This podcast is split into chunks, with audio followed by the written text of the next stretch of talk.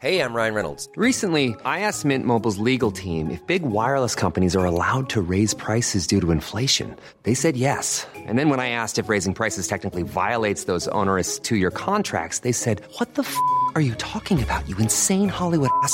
So to recap, we're cutting the price of Mint Unlimited from $30 a month to just $15 a month. Give it a try at mintmobile.com slash switch. $45 upfront for three months plus taxes and fees. Promo for new customers for limited time. Unlimited more than 40 gigabytes per month. Slows. Full terms at mintmobile.com.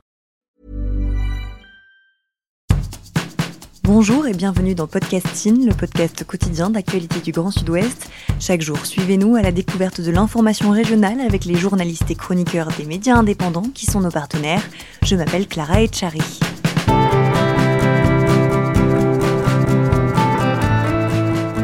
Aujourd'hui, nous allons parler d'une plante un peu méconnue, le chanvre. Certains y associent immédiatement le cannabis, puisqu'il s'agit de la même espèce.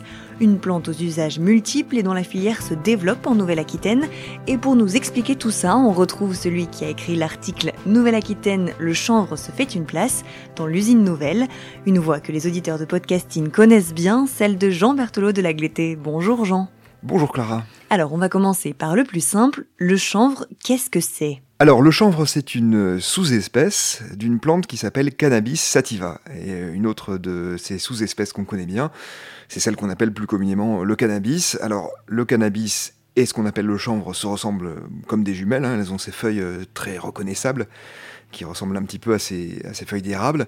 Ce qui les distingue en fait euh, principalement, ça va être euh, leur teneur en principes actifs, donc les principes actifs qui vont les composer. Euh, dans le cas du cannabis, on va retrouver une forte teneur en, alors attention, je vais tenter le coup, en delta 9 tétrahydrocannabinol, qu'on appelle aussi le THC, qui va avoir euh, des effets euh, psychotropes bien connus.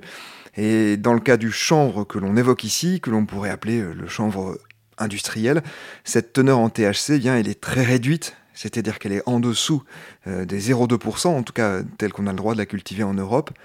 En revanche, il y a un autre principe actif qui est très présent et qui fait une grande partie de son intérêt, hein, c'est le cannabidiol, qui est aussi appelé le CBD. Alors là, on n'a pas d'effet psychotrope, mais beaucoup d'avantages, et on lui prête euh, notamment des propriétés euh, apaisantes, euh, antalgiques aussi. Il y a même des recherches en ce moment pour essayer de préciser quels effets cela peut avoir sur des maladies très graves, comme le cancer du cerveau ou Alzheimer notamment. Donc, ça veut dire que produire et commercialiser du chanvre, c'est totalement légal. C'est totalement légal en France et en Europe notamment. C'est légal évidemment si c'est déclaré. Alors vous l'imaginez bien, euh, ces déclarations, euh, elles font ensuite l'objet de contrôles euh, très serrés et très sérieux de la part des autorités. Je vous ai dit tout à l'heure, il ne faut pas que ça excède 0,2% euh, la teneur donc en, THC dans la plante de base et 0% dans le produit fini. Il n'y a donc aucune trace de psychotrope, bien évidemment, euh, dans, le, produit tel que l'on va le consommer euh, euh, finalement. La plante a cet avantage d'être multi-usage. Tout peut être utilisé. La tige, la graine, la poussière. Mais pour en faire quoi? Oui, effectivement, tout peut être utilisé. Et puis alors, c'est pas nouveau, hein, c'est une plante euh, que l'on cultive depuis euh, des millénaires. Je crois qu'on en retrouve les premières traces euh, en moins 600 avant notre ère, donc vraiment, c'est pas du tout une culture qui est nouvelle. Effectivement, elle a l'avantage d'être multi-usage, et c'est très étonnant parce que on peut l'utiliser dans l'alimentation, des graines de chanvre que l'on va consommer, de l'huile de chanvre également, des compléments alimentaires pour les sportifs. On va faire des thés, enfin beaucoup de choses euh, très différentes. Et si je peux me permettre un petit avis d'utilisateur, eh bien ces compléments alimentaires justement pour les sportifs, ils ne sont pas spécialement bons, mais ils sont pas plus mauvais que, les autres. Euh, on va les utiliser aussi pour la cosmétique, notamment euh, pour euh, faire des huiles pour le corps ou pour la peau de manière générale, notamment le visage. On va les retrouver dans le bâtiment pour l'isolation. En fait, il faut savoir que c'est l'un des isolants les plus efficaces.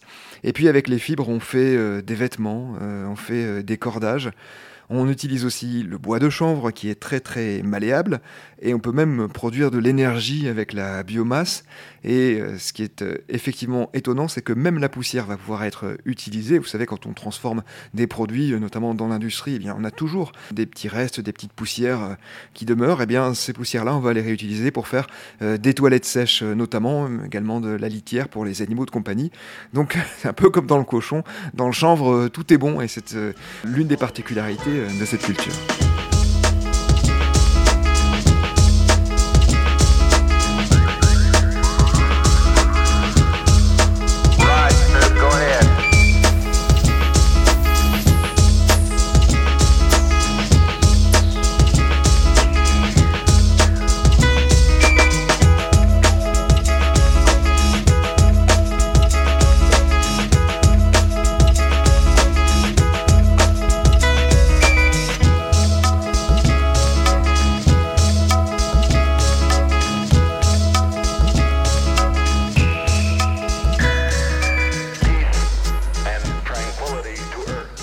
La plante sert donc à plein de choses, elle s'entretient toute seule, mais il ne peut pas y avoir que des avantages. Est-ce qu'il y a un piège ou des risques à la production par exemple? Oui, alors c'est vrai que pour la faire grandir, ce qui est euh, notamment très très intéressant au regard hein, en particulier euh, bien sûr du changement climatique, c'est qu'elle nécessite euh, relativement peu d'eau, beaucoup moins que, d'autres cultures.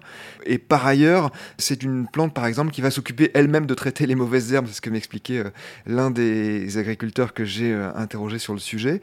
alors si, il n'y a pas que des avantages, il y a effectivement euh, des pièges et effectivement des risques à la production. Alors d'abord, c'est une plante que l'on va parfois mettre euh, très longtemps à, produire ou à transformer. Ça peut aller d'un rapport de 1 à 5, c'est-à-dire que les bons jours, me disait un agriculteur, on va pouvoir euh, produire une tonne en, X temps et les mauvais jours, on va se limiter à, 200 kilos parce que pour le même temps, parce que justement ça va être compliqué. Plus précisément, en fait, on, a recours à des moissonneuses batteuses qui sont un petit peu modifiées hein, par rapport aux cultures classiques et elles ne vont prendre que le haut des plantes. Et à ce moment-là en fait il se trouve que les fibres s'enroulent facilement autour du, tambour. Elles peuvent provoquer des bourrages et donc c'est notamment ce qui fait que, les, pertes de temps sont nombreuses. Et de, la même manière euh, broyer la paille de chanvre ça peut être très difficile. Exactement euh, pour, euh, pour les mêmes raisons. Ce sont des fibres très solides et c'est ça en fait qui, qui, va poser une petite difficulté et même parfois une grande difficulté lors de la, de la production. Et puis j'ajouterais aussi que la difficulté finalement, ça va être euh, dans le fait d'écouler sa production, non pas qu'il n'y ait pas une demande, hein, il y a même une très forte demande, mais on est encore dans une société qui imagine que le chanvre et le cannabis, c'est exactement la même chose, et que finalement, euh, euh, c'est une culture ben voilà, qui, peut être parfois regardée avec ce petit sourire ou, ou, même critiquée pour ces raisons-là qui n'ont en fait pas lieu d'être. Vous avez rencontré plusieurs entreprises qui traitent le chanvre, le chanvre mélois et les chanvres de l'Atlantique. Vous nous les présentez? Oui, alors le chanvre mélois, c'est euh, une entreprise qui réunit 14 agriculteurs euh, dans les Deux-Sèvres. Hein, le siège est à Melleran. Et euh, ce sont des agriculteurs qui ont commencé, pour certains, il y, a, déjà quelques années, à se tourner vers cette culture du chanvre. Et ce qu'ils constatent, c'est que ben, il y a de plus en plus de demandes. Hein. Ils ont créé leur entreprise, le chanvre mélois, en 2005. à l'époque, il y avait deux marchés, deux débouchés. Et aujourd'hui, euh, eh bien, il y a déjà neuf marchés. Euh, le, le, chiffre d'affaires progresse chaque année. Et euh, pour l'instant, il y a énormément de revenus de l'entreprise qui passent dans la recherche et développement, parce que c'est pas du tout un marché qui est mûr, hein, bien au contraire, il faut développer des produits. Euh, donc ils passent environ 35% de leurs revenus dans, la recherche et développement. Mais euh, une fois qu'ils auront mis au point tous les produits qu'ils veulent développer, cette part-là, elle va se réduire évidemment à 7 ou 8% environ. Euh, et donc ils, auront, ils pourront davantage se rémunérer qu'ils ne le font aujourd'hui. Et puis c'est vrai que j'ai rencontré, alors pas uniquement parce qu'on peut aussi citer Greenleaf qui fait des choses très intéressantes à Donzonac en Corrèze pour l'alimentaire. Mais et, et, cette entreprise-là, elle vend directement sur son site ou via euh, des boutiques euh, en ligne et même euh, désormais chez Monoprix sous la marque What the Hump, elle vend bien beaucoup de, produits alimentaires, ceux que l'on a cités tout à l'heure, des huiles, des thés, des tisanes, des cookies, des pâtes à tartiner, etc. Et puis on peut citer également les Chanvres de l'Atlantique, alors qui possèdent 270 hectares dans les Landes, à Saint-Jour de, Et l'entreprise, donc, elle, elle s'occupe de tout, de la semence à, la distribution, c'est ce que m'expliquait son fondateur, Vincent Lartisien.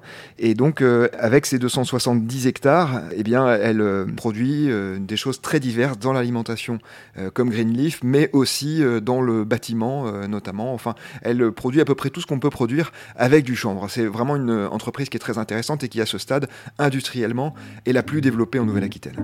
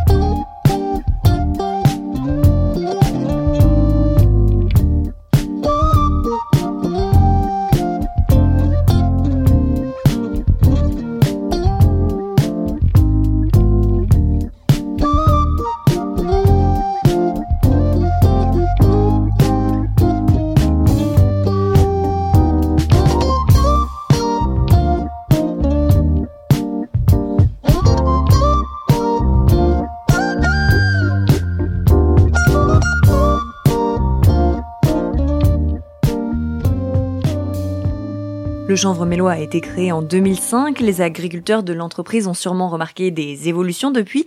Lesquelles? Alors, au-delà du fait que les marchés se soient multipliés, hein, comme je le disais, on est passé de 2 débouchés à 9 débouchés euh, pour le moment, à 9 marchés.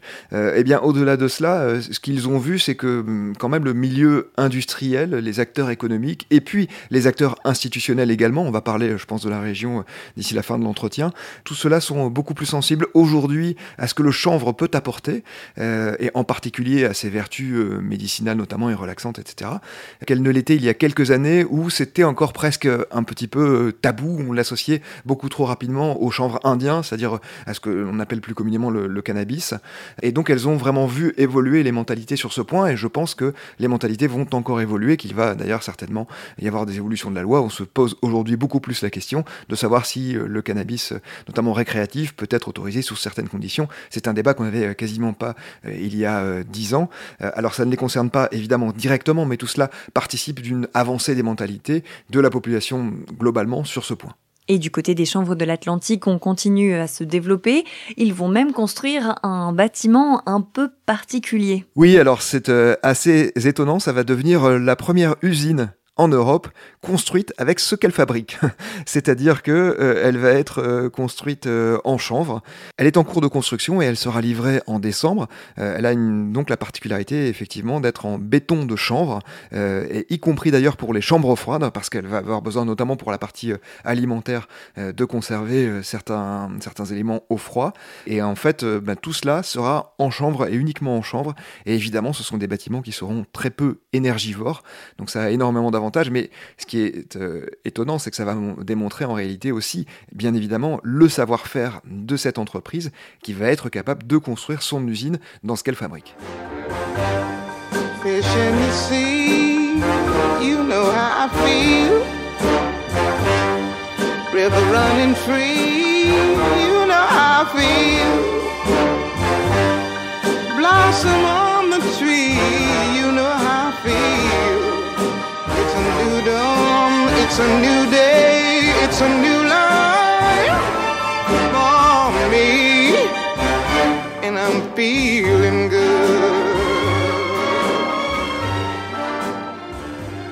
rock. Quel avenir pour cette filière dans la région? Alors, il faut savoir que, en raison des vertus euh, de la plante, eh bien, euh, le Conseil régional de Nouvelle-Aquitaine euh, a pris conscience de tout cela et accompagne la filière, l'aide à se développer, fait se rencontrer les industriels, appuie certains projets, et notamment financièrement, certains projets industriels en particulier.